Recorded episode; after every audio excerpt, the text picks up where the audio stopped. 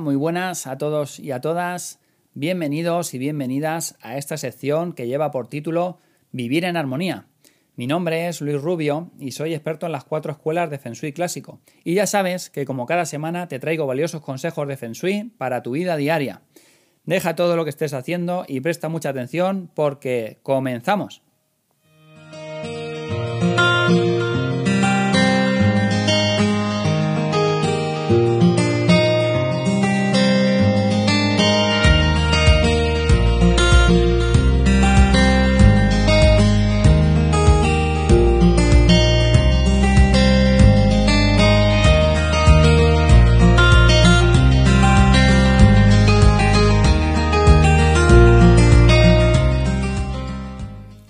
Hoy vamos a hablar sobre las entradas y los recibidores.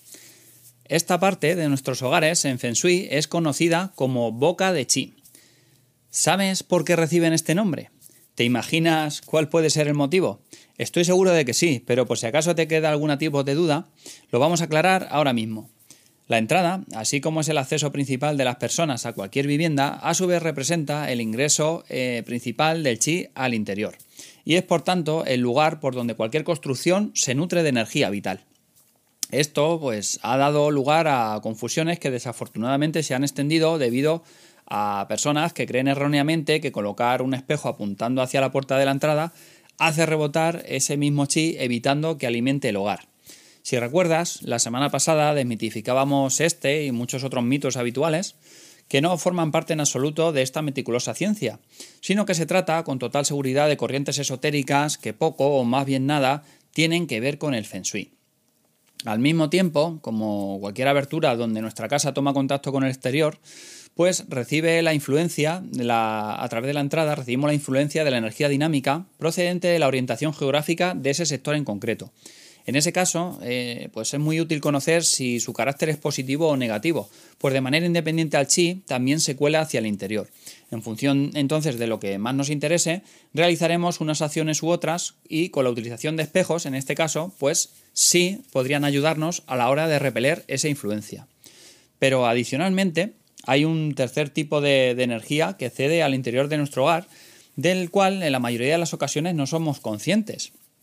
Entonces, pues, mm, ¿cuál es, ¿cuál es esta misteriosa energía que también inunda de diferentes vibraciones nuestro hogar? Pues atención, porque somos nada más y nada menos que nosotros mismos. Nuestros pensamientos, nuestros estados de ánimo, nuestro mal humor, nuestra alegría. Las personas somos energía en constante movimiento. Y llevamos estos estados las 24 horas del día con nosotros, los cuales pueden ir mutando a lo largo del día eh, de positivos a negativos y viceversa.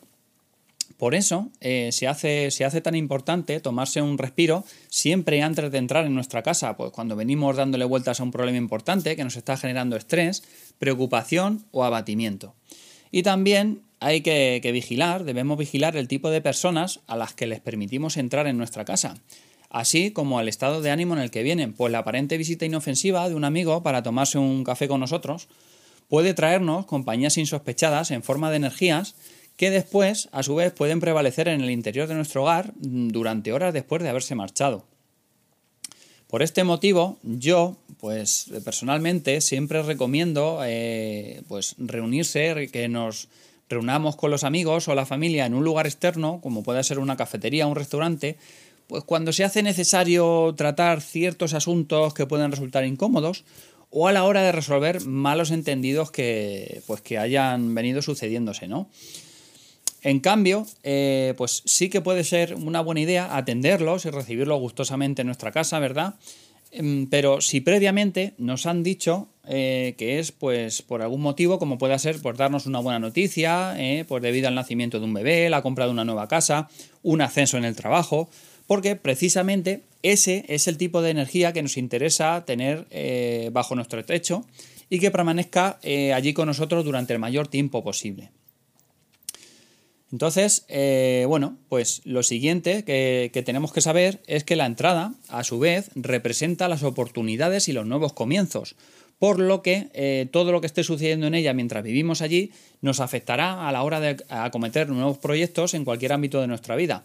así como si somos pues eh, algún tipo de persona emprendedora. Entonces, una de las pautas que debemos seguir con más interés es hacer de nuestra entrada un elemento que desprenda belleza y que sea cómodo para nosotros, porque de esta manera también facilitaremos energéticamente que suceda lo mismo con nuestras oportunidades de vida o de negocio. Así que, ahora que sabemos todo esto, te voy a dar 8 consejos para la parte exterior que te ayudarán a mantener tu entrada en las mejores condiciones. Y después también te brindaré otros 8 consejos para la parte interior acerca de lo que debemos ver y tocar nada más entrar en casa. Por tanto, presta mucha atención porque vas a recibir 16 tips imprescindibles para la entrada de tu hogar. Coge papel y lápiz si es necesario para que no se te escape ninguno, ¿vale? ¿Estás preparado? ¿Preparada? Pues vamos allá. Comenzamos con el tip o consejo exterior número 1.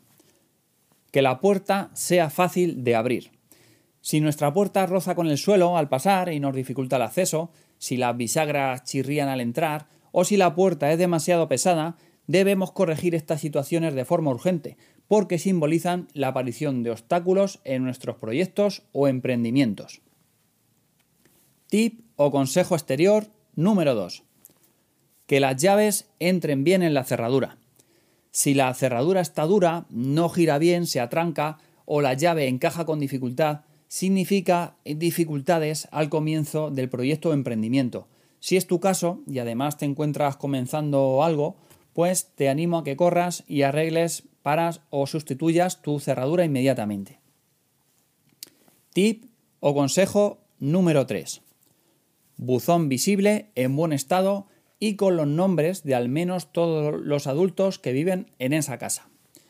Al igual que un cartero puede confundirse y dejar nuestro correo en el buzón de los vecinos si no encuentra nuestro nombre o no está bien visible, energéticamente esto es un llamamiento también para que las oportunidades en nuestra vida pasen de largo.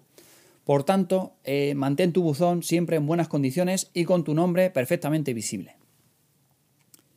Tip o consejo número 4. Número de la vivienda visible y en buen estado. Al igual que las personas, tenemos un documento que nos permite identificarnos, ¿verdad?, ante, ante los otros o ante los demás, pues nuestra, nuestra casa tiene que poder identificarse también perfectamente. Derivado del tip anterior, este aspecto también debe tomarse en cuenta para que las oportunidades encuentren un camino fácil hacia nuestro hogar. Tip o consejo exterior número 5. No dejar basura en el exterior de la casa. Esto aleja rápidamente las energías positivas de nuestro hogar, tanto si la basura pasa varios días en nuestra puerta, como si se la deposita allí unas horas porque la vamos a tirar eh, pues dentro de un rato, ¿no? Además, esto puede atraer eh, malas vibraciones en forma de personas indeseables que podrían acercarse a nuestra, hasta nuestra puerta o la llegada también de animales callejeros atraídos por el olor o los residuos. Y esto, pues a su vez, podrían dejar sus excrementos en nuestra entrada e incluso mordernos o arañarnos si se ven sorprendidos cuando abrimos la puerta. Así que si tienes reciclaje en casa o basura que tirar, nunca lo dejes para más tarde, por favor. Llévala a su contenedor en ese preciso momento. Tip o consejo exterior número 6. Que el timbre no sea estridente. El timbre de un hogar pues sirve para avisarnos de la llegada o la presencia de otras personas cuando tienen intención de, traernos información, traernos un paquete o venir a visitarnos, ¿verdad? Al igual que ocurre con, el buzón, eh, pues una vivienda sin timbre o si no funciona correctamente puede dificultar que las, las oportunidades toquen también a nuestra puerta. Asimismo, se recomienda que el sonido del timbre sea suave o que tenga cierto aire melódico, ¿no? Pues eh, timbres con sonido demasiado fuertes o desagradables generan una alteración inmediata del chi. Y esta onda expansiva energética que no vemos y desproporcionada provoca inmediatamente un sobresalto o un latido anormalmente fuerte en nuestro corazón, conocido como susto, ¿verdad? Se recomienda evitar, por tanto, este tipo de sonidos para no perturbar la armonía del hogar ni causarnos nerviosismo. Tip o consejo exterior número 7. Contar con un felpudo. Es uno de los objetos más útiles en una, en una entrada, sin lugar a dudas. Además de, servir para limpiarnos el exceso de suciedad del calzado y no arrastrarla hacia adentro, pues puede contener eh, también, pues podemos elegirlo con dibujos o palabras divertidas o amables que inviten a entrar al hogar. Pero energéticamente guarda un secreto. Y es que su función principal eh, en estos niveles será la de permitirnos hacer esa pausa para que analicemos cuál es nuestro estado de ánimo si venimos del trabajo o, de atender eh, otros asuntos ¿no? que, pues, nos causen cierto desasosiego, preocupación, ¿verdad? Estrés. Y entonces esperar unos segundos subidos en él, pues para tomar conciencia de, que hemos dejado atrás ya la oficina, ¿verdad? Y que vamos a entrar en, nuestra, en nuestra casa, ¿no? Para no, no hacer una prolongación de ese estado de ánimo hacia el interior, ¿no? Porque ya cambiamos de ambiente. Entonces, este simple ejercicio puede llevarnos a, liberar tensión y negatividad que de otro modo pues eh, llevaríamos hacia, hacia adentro sin pensar y que a buen seguro eh, pues también en muchos de los casos hacemos extensible a nuestra pareja o los propios hijos. Así que recuérdalo, un buen felpudo es la primera piedra que construye la armonía en el interior de un hogar. Y por último, tip o consejo exterior número 8. Crear belleza. Realzar el atractivo de la entrada exterior de nuestra vivienda es un llamamiento a las energías positivas y afables. Podremos conseguirlo fácilmente pues con elementos incorporando elementos agradables y cálidos que realcen su atractivo, pues mira, pues como pueden ser eh, farolillos, ¿verdad? Elementos ornamentales de formas suaves y también macetas y plantas si te gustan de cualquier tipo salvo, por supuesto, los cactus o aquellas que tengan pinchos. Venga, pues te has anotado todos los tips eh, exteriores y consejos para, para la entrada de tu casa. Pues si es así, pon un punto y aparte porque vamos a continuar con los tips para la zona interior de nuestra vivienda.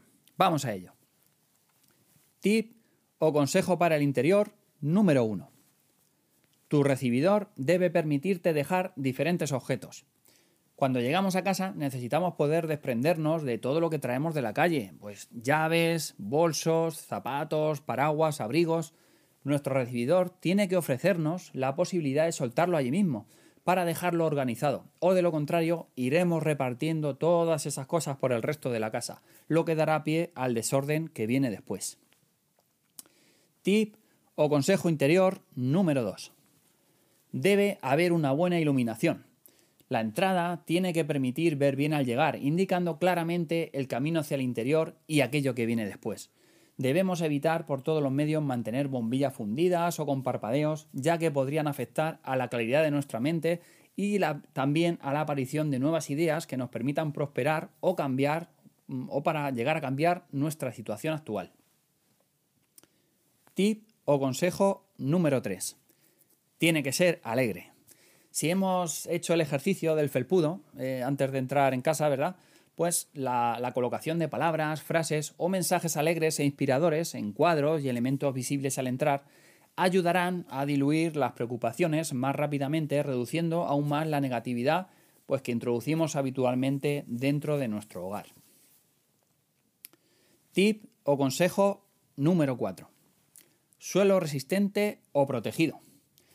El suelo de, esta parte es sin duda el que sufre un mayor desgaste y erosión. Esta zona es lo primero que pisamos al pasar con el calzado que traemos de la calle y tenderá a ensuciarse siempre pues, con mayor frecuencia, no hay duda.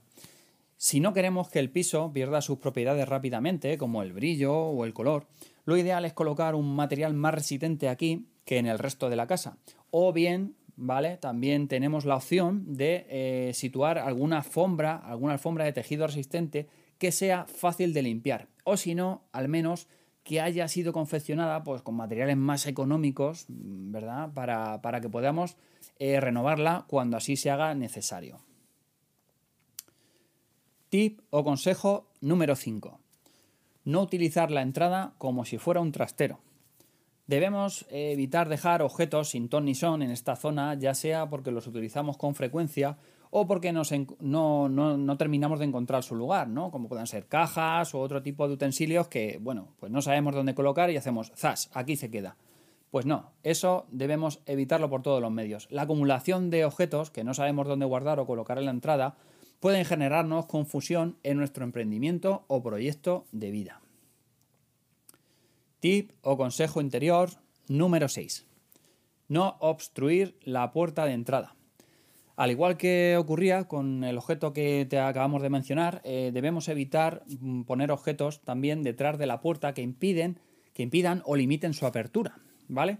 Esto también incluye a los elementos de pared, pues como puedan ser los percheros. No necesariamente tienen por qué solamente cajas o, cosas que estorben, ¿no? También hay, hay, a veces colocamos cuadros o cosas detrás de las puertas que al, abrir, cuando, cuando, parece que está la puerta casi totalmente abierta, pues ¡pum! pega el golpe y choca con lo que hay detrás. Entonces, si esto sucede, si esto está sucediendo en nuestra vivienda, estaremos dando pie a la aparición de inconvenientes en nuestros proyectos. Tip o consejo número 7. Espejos. Los espejos eh, los colocaremos cuando la energía dinámica y la presencia del elemento agua en nuestro hogar así lo indiquen. Hay que tener mucho cuidado con colocar espejos que permitan ver también nuestro reflejo antes de encender las luces.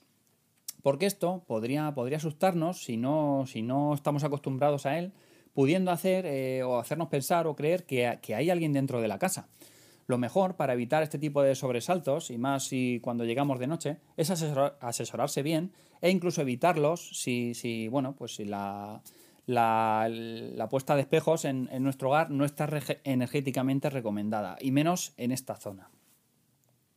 Y ya, eh, para terminar, lo hacemos con el tip o consejo interior número 8. Evitar los colores demasiado apagados o pálidos. La presencia o predominio de paredes o elementos en estos tonos incrementa el exceso de yin, tendiendo a bajar la energía. ¿Qué ocurre? Pues que debemos de tener mucho cuidado con esto, porque energéticamente puede generarnos un. bajarnos demasiado la energía, ¿no? Pasar del, estrés a, un exceso de yin, ¿vale? Sería un cambio brusco, como pues igual que cuando, cuando nos metemos en el agua, ¿no? Eh, de la piscina, ¿no? Que a lo mejor tenemos calor y el agua está muy fría, o cuando nos metemos en la ducha y, el agua de repente sale muy caliente y nos quema. Debemos intentar eh, tener mucho cuidado con estos contrastes o eh, entrar a nuestra casa de esta manera pues puede generarnos eh, un ánimo más depresivo, falta de fuerzas o un estado apático y debilitar con ello a su vez también, como comentábamos, eh, nuestras oportunidades de éxito. Pues hasta aquí la sección de hoy. Muchas gracias a ti que nos escuchas y como siempre animarte a que nos escribas a la dirección del programa info.una cuestión de derecho gmail.com o a través de nuestras redes sociales para dejarnos pues todos tus comentarios, dudas y también las inquietudes acerca de tu propio hogar. Cuando así sea, abriré un espacio adicional en la sección para dar respuesta a todos tus interrogantes. Recuerda que te habló Luis Rubio desde la sección Vivir en Armonía y que todas las semanas te traigo valiosos consejos de Feng Shui para tu día a día. Un saludo y nos escuchamos la semana que viene.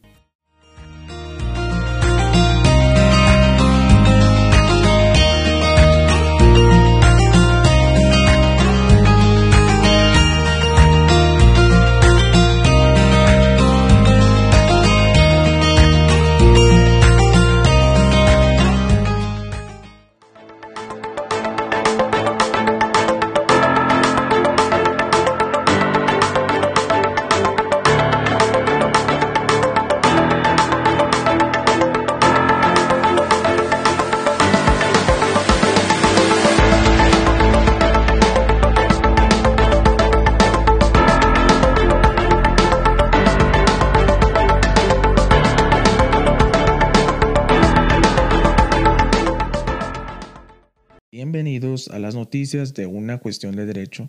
Mi nombre es Hermilo Retana y en los próximos minutos les compartiré las noticias más relevantes que están girando alrededor del mundo. En Noruega confirman que ataque con arco y flechas dejó al menos cinco muertos. Un hombre armado con arco y flechas mató a cinco personas y hirió a otras dos el miércoles 13 de octubre en Kongsberg, sureste de Noruega.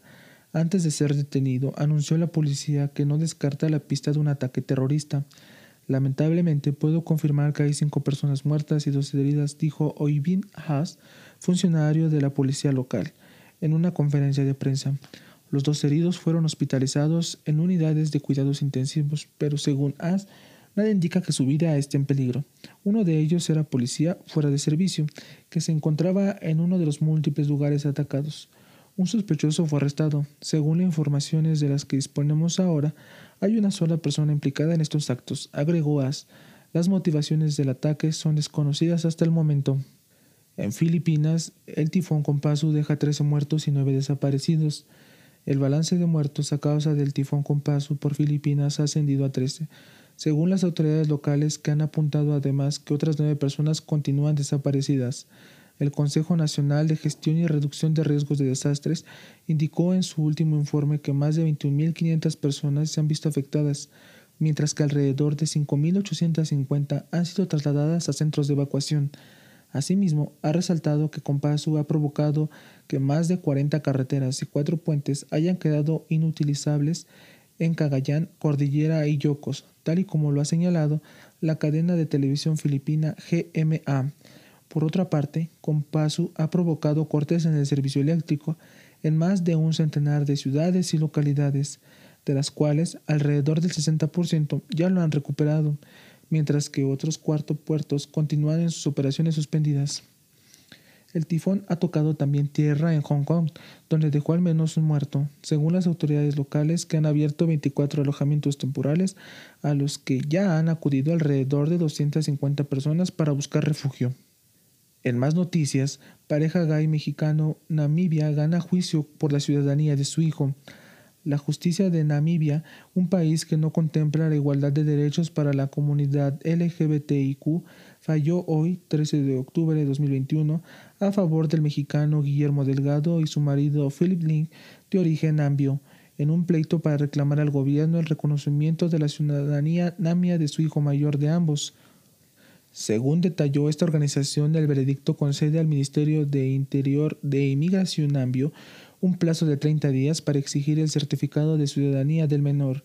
En 2017, la pareja tuvo a su primer hijo, Jonah, nacido de un vientre de alquiler en la vecina Sudáfrica, y desde entonces la familia impulsaba esta causa contra el Estado para que se reconociera oficialmente la paternidad de Jonah, y con ello el niño pudiera tener acceso a la nacionalidad namibia.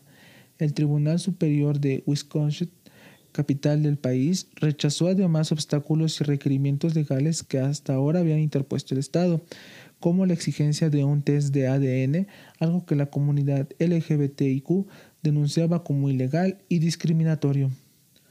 En Estados Unidos desarrollan inyección láser sin dolor y sin agujas. La pistola de burbujas utiliza un láser para empujar diminutas gotas a través de la capa exterior de la piel, dijo David Fernández Rivas, profesor de la Universidad de Twente e investigador afiliado al Instituto Tecnológico de Massachusetts, que fundó la idea. Se espera que este mes se presente una solicitud de finalización para comenzar las pruebas de inyección en humanos. La pistola de burbujas utiliza un láser para empujar diminutas gotas a través de la capa externa de la piel. Es un proceso más rápido que una picadura de mosquito y no debería causar dolor, porque las terminaciones nerviosas de la piel no se tocan, dijo, añadiendo que esto estudiaría más a fondo. En un milisegundo de cristal que contiene el líquido se calienta con un láser, se crea una burbuja en el líquido que empuja el líquido hacia afuera a una velocidad de al menos 100 km por hora, dijo durante una entrevista en su laboratorio. Eso nos permite penetrar en la piel sin dañarla. No vemos ninguna herida, ningún punto de entrada. Rivas espera que el invento no solo ayude a que más personas se vacunen, sino que también evite el riesgo de contaminación por aguja sucia, reduzca los residuos médicos, etc. Las pruebas en muestra de tejido se llevaron a cabo con éxito gracias a la subvención de la Unión Europea de 1.5 millones de euros, equivalente a 1.73 millones de dólares. Se espera que este mes se presente una solicitud de finalización para compensar las pruebas en humanos con voluntarios, dijo Rivas. Hablando de vacunas, Jair Bolsonaro afirma que no se vacunará contra COVID-19. El presidente de Brasil, Jair Bolsonaro, reiteró que no se vacunará contra COVID-19 al asegurar que su inmunización está en la cima. Con respecto a la vacuna, decidí no recibir la vacuna. Estoy viendo nuevos estudios. Mi inmunización está en la cima. ¿Para qué voy a recibir una vacuna? Sería lo mismo que si jugara la lotería, 10 reales para ganar dos. No tiene cabida eso, dijo en una entrevista con la radio Joven Pan. A sus 66 años, Bolsonaro podría haber recibido la vacuna hace meses. Sin embargo, en varias ocasiones, en declaraciones públicas y entrevistas, el presidente dijo que sería el último brasileño en ser vacunado en el país. Antes, en otras ocasiones, el mandatario llegó a cuestionar la eficacia de las vacunas. En agosto del año pasado, Bolsonaro dio positivo en una prueba COVID-19 y en ese momento quedó aislado en el Palacio de la Alborada nunca fomentado la adopción de medidas de protección de la salud como el uso de mascarillas y el distanciamiento físico. Estas fueron las noticias más relevantes que están girando alrededor del mundo. Los dejo en manos de Jorge Gutiérrez que nos tiene la información más puntual sobre el clima en este viernes 15 y sábado 16 de octubre. you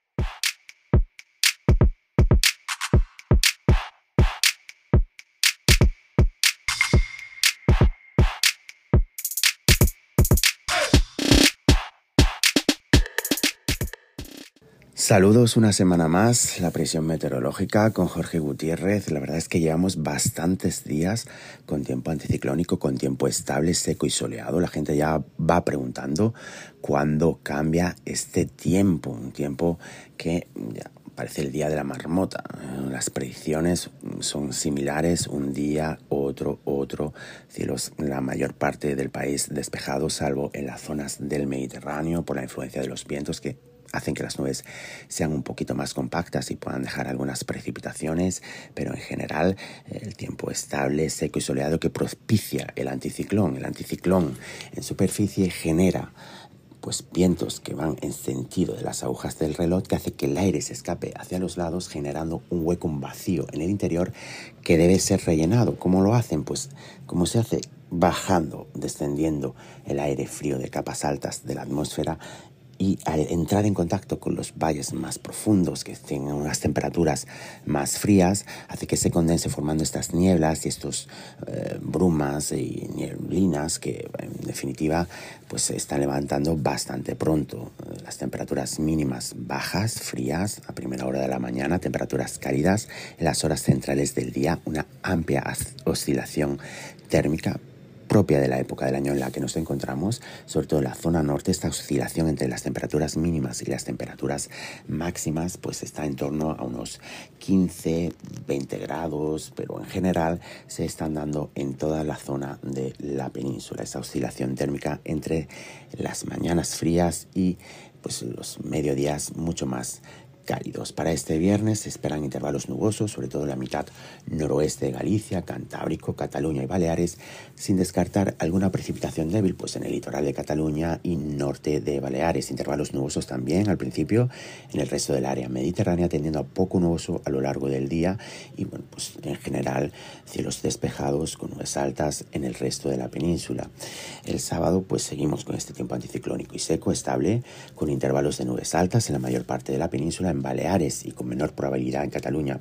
Se esperan cielos nubosos, chubascos y alguna tormenta con tendencia a despejar a lo largo del día. Al final del día del sábado, en el extremo noroeste, la nubosidad puede ir aumentando con probabilidad de algunas precipitaciones. En Canarias seguiremos con los cielos poco nubosos o despejados, con los bancos de niebla, las brumas matinales, con las temperaturas máximas, sobre todo en descenso en el noreste peninsular y en ascenso en el sur del área mediterránea, norte de Galicia y Canarias, con pocos cambios en el resto. Seguimos llegando a los 30 grados o superándolos en el valle del Guadalquivir para el domingo.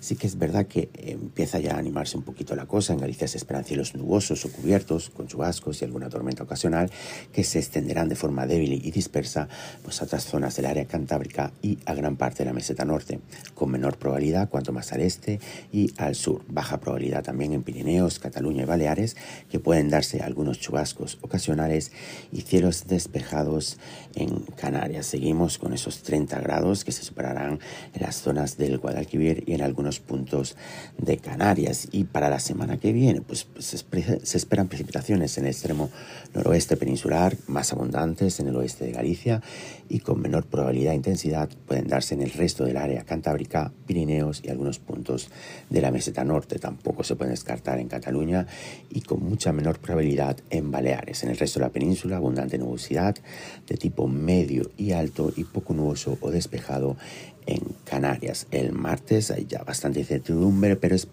probable que se repitan estas precipitaciones en el extremo noroeste peninsular, más abundantes otra vez en las zonas del oeste de Galicia, pero no se esperan en más zonas, alguna débil y dispersa en Cataluña, pero en general cielos poco nubosos o con algunas nubes altas en el resto del país.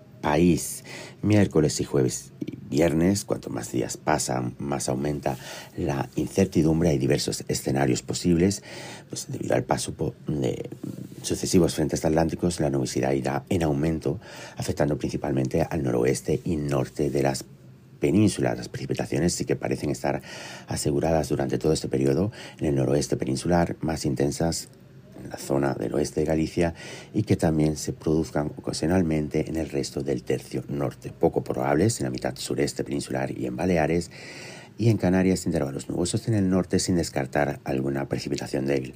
Las temperaturas tienden la semana que viene a bajar en todo el país, aunque es probable que en el área mediterránea suban ligeramente o cambien poco predominarán los vientos de componente sur al principio y de componente oeste al final y en Canarias tiende a reforzarse el alisio restableciéndose el régimen habitual. Vamos a ver cuánto nos dura este tiempo estable y anticiclónico, pero que ya es necesario que empiecen a haber más precipitaciones.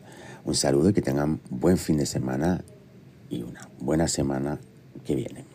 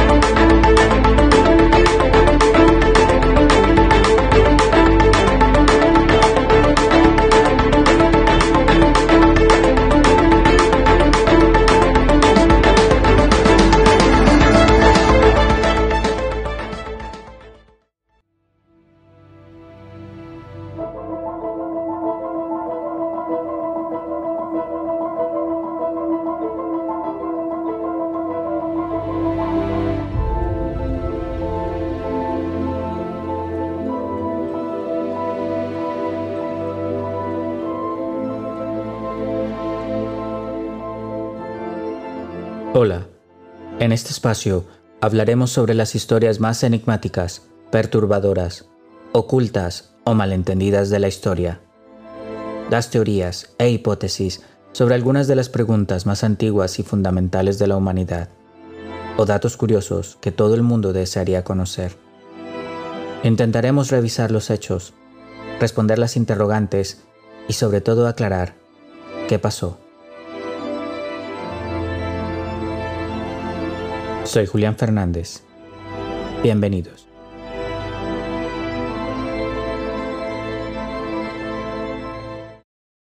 La huérfana. Un matrimonio, Kate y John Coleman, atraviesan momentos difíciles después de la muerte de su tercer hija, Jessica, aún en el vientre. Su pérdida es particularmente difícil para Kate, quien también se está recuperando del alcoholismo. La pareja decide adoptar a una niña rusa de 9 años, Esther, del orfanato local, mientras su hija sorda y muda de 5 años, Max, acoge y acepta a Esther casi de inmediato. Su hijo Daniel de 12 años es menos acogedor. Kate se une a Esther mientras enseña su piano y se reconcilia con John. Kate empieza a sospechar de Esther. Su lenguaje soez, su aparente conocimiento avanzado de cuestiones adultas, como el alcohol y el sexo, y su aparente duplicidad de comportamiento. John toma todas estas señales con normalidad. Para una adoptada, huérfana y de su edad. Esther se muestra como una niña dulce y tímida frente a Kate y John. Pero frente a su hermanastra sordomuda, Max, y su hermanastro Daniel, y otros niños del colegio, es matona, abusadora, vengativa y agresiva.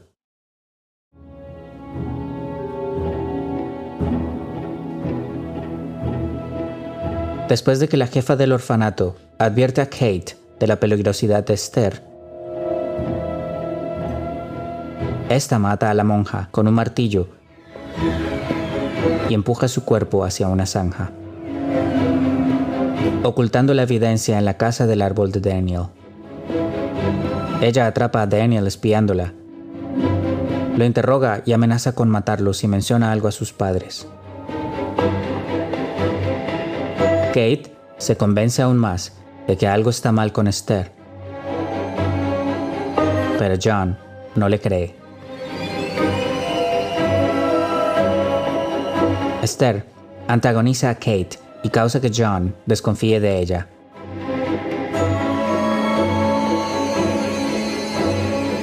Esther deliberadamente se rompe el brazo y culpa a Kate. Al día siguiente, suelta el freno del automóvil, lo que hace que ruede hacia el tráfico que se aproxima, con Max adentro. Cuando Esther señala la botella de vino que encontró en la cocina, John decide alejarse un poco de Kate, llevando a los niños antes de exigir el divorcio. Más tarde, Kate descubre que Esther vino de un hospital psiquiátrico estonio y que el orfanato del que proviene no tiene registros de ella. Cuando Daniel se entera por su hermana, Max, de la muerte de la hermana Abigail, jefa del orfanato, y busca en la casa del árbol las ropas ensangrentadas y el martillo, Esther le prende fuego causando que Daniel caiga y quede inconsciente. Esther intenta matarlo, pero Max la detiene. Mientras Daniel está en el hospital, Esther lo trata de ahogar con una almohada. Pero lo reviven. Al darse cuenta de lo que hizo Esther, Kate la ataca, pero es capturada y sedada esa noche. Aprovechando la ausencia de Kate, Esther intenta seducir a John, que está un poco ebrio, pero John se da cuenta de que Kate tenía razón y amenaza con enviar a Esther de vuelta al orfanato.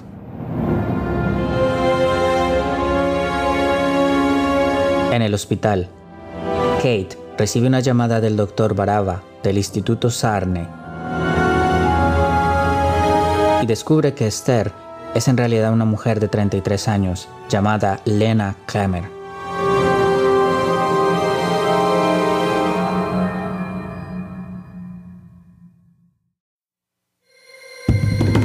Tiene hipopituitarismo, un raro trastorno hormonal que atrofia su crecimiento físico y le causa enanismo proporcional.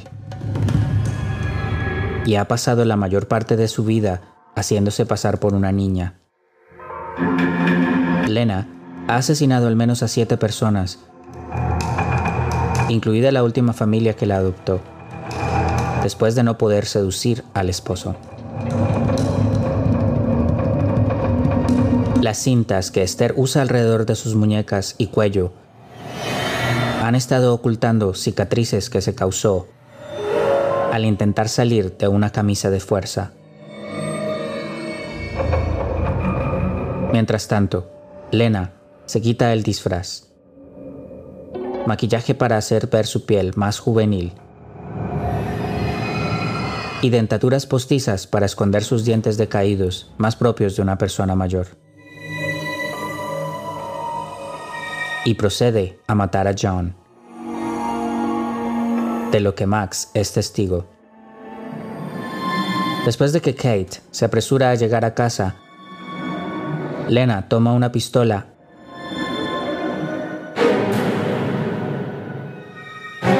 e intenta dispararle a Max en el invernadero. Pero Kate rompe el techo de cristal y cae sobre ella. Kate y Max escapan a un estanque helado, sin saber que Lena los está persiguiendo. Lena ataca a Kate, tira el arma y la arroja al hielo. Max intenta dispararle a Lena, pero rompe el hielo y envía a Lena y Kate al agua. Kate sale, con Lena aferrada a sus piernas, pidiéndole, con tono dulce y manipulador, que no la deje morir. Kate golpea brutalmente a Lena en la cara, le rompe el cuello y deja que su cuerpo se hunda en el fondo del estanque. Max y Kate son recibidas por la policía momentos después.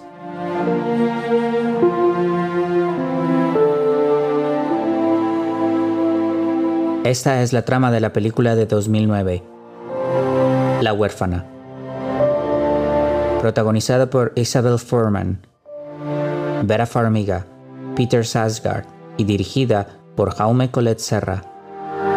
La que parece una historia inverosímil fue inspirada en hechos reales, aún más controversiales y terroríficos que la ficción. El macabro caso verídico ocurrió en República Checa en el año 2007, donde una mujer llamada Barbara Skrova sufría hipopituitarismo, enfermedad que permitía que se viera de 13 años a pesar del paso de los años. Bárbara poseía unos evidentes rasgos psicopáticos y utilizó su enfermedad a su favor. Gran parte de su vida adulta se hizo pasar por una niña, engañó a varias personas para que la adoptaran y manipuló a las autoridades para evitar ser juzgada. Clara y Katerina Mauerova, quienes se conmovieron con la supuesta inocencia de Bárbara y la adoptaron, fueron víctimas de su manipulación. Clara tenía dos hijos, de 8 y 10 años. Se había separado de su marido y vivía con su hermana Caterina y con Bárbara, quien se empeñó en dejar mal a los niños de la casa para ella tomar toda la atención. Según reportes, Bárbara hizo que Clara y Caterina se unieran a la secta religiosa El Movimiento Grial, donde se abogaba por el canibalismo, la promiscuidad sexual y el incesto. Su fanatismo religioso, sumado a la esquizofrenia de las hermanas Mauerova y la manipulación de Bárbara, hicieron que Clara mandara construir una jaula de hierro que escondió en el sótano de su casa para encerrar a sus hijos completamente desnudos. La mujer comenzó a abusar de ellos y a torturarlos. Según los relatos de los menores, en el juicio, su madre, su tía y Bárbara los golpeaban, apagaban cigarrillos en ellos y los mantenían viviendo como animales. Skarlova convenció a las hermanas de engordar a los niños para luego obligarlos a sacarse pedazos de carne para que fueran devorados por ellas y por los seguidores de la secta. Para vigilar a los menores, instalaron un monitor utilizado para escuchar a los bebés. Pero sus vecinos instalaron el mismo sistema para oír a su hijo. Y fue eso lo que provocó que se descubriera la verdad. Las señales entre los hogares se interceptaron y los vecinos escucharon lo que estaban sufriendo los niños. De inmediato, llamaron a la policía y comenzaron las investigaciones. La escena que encontraron las autoridades fue macabra. Dos niños desnudos, tirados sobre su propio excremento, y una niña gritando por ayuda. Aquella niña era Bárbara, quien dijo a la policía que se llamaba Anika y que había sido adoptada por Clara. Cuando los dos niños y la niña fueron trasladados al hospital. Uno de ellos falleció producto del maltrato. Por su parte, Bárbara se las ingenió para escapar y desapareció. En el juicio, las mujeres confesaron sus crímenes y aseguraron haber sido manipuladas por Bárbara, al igual que las declaraciones del niño que sobrevivió.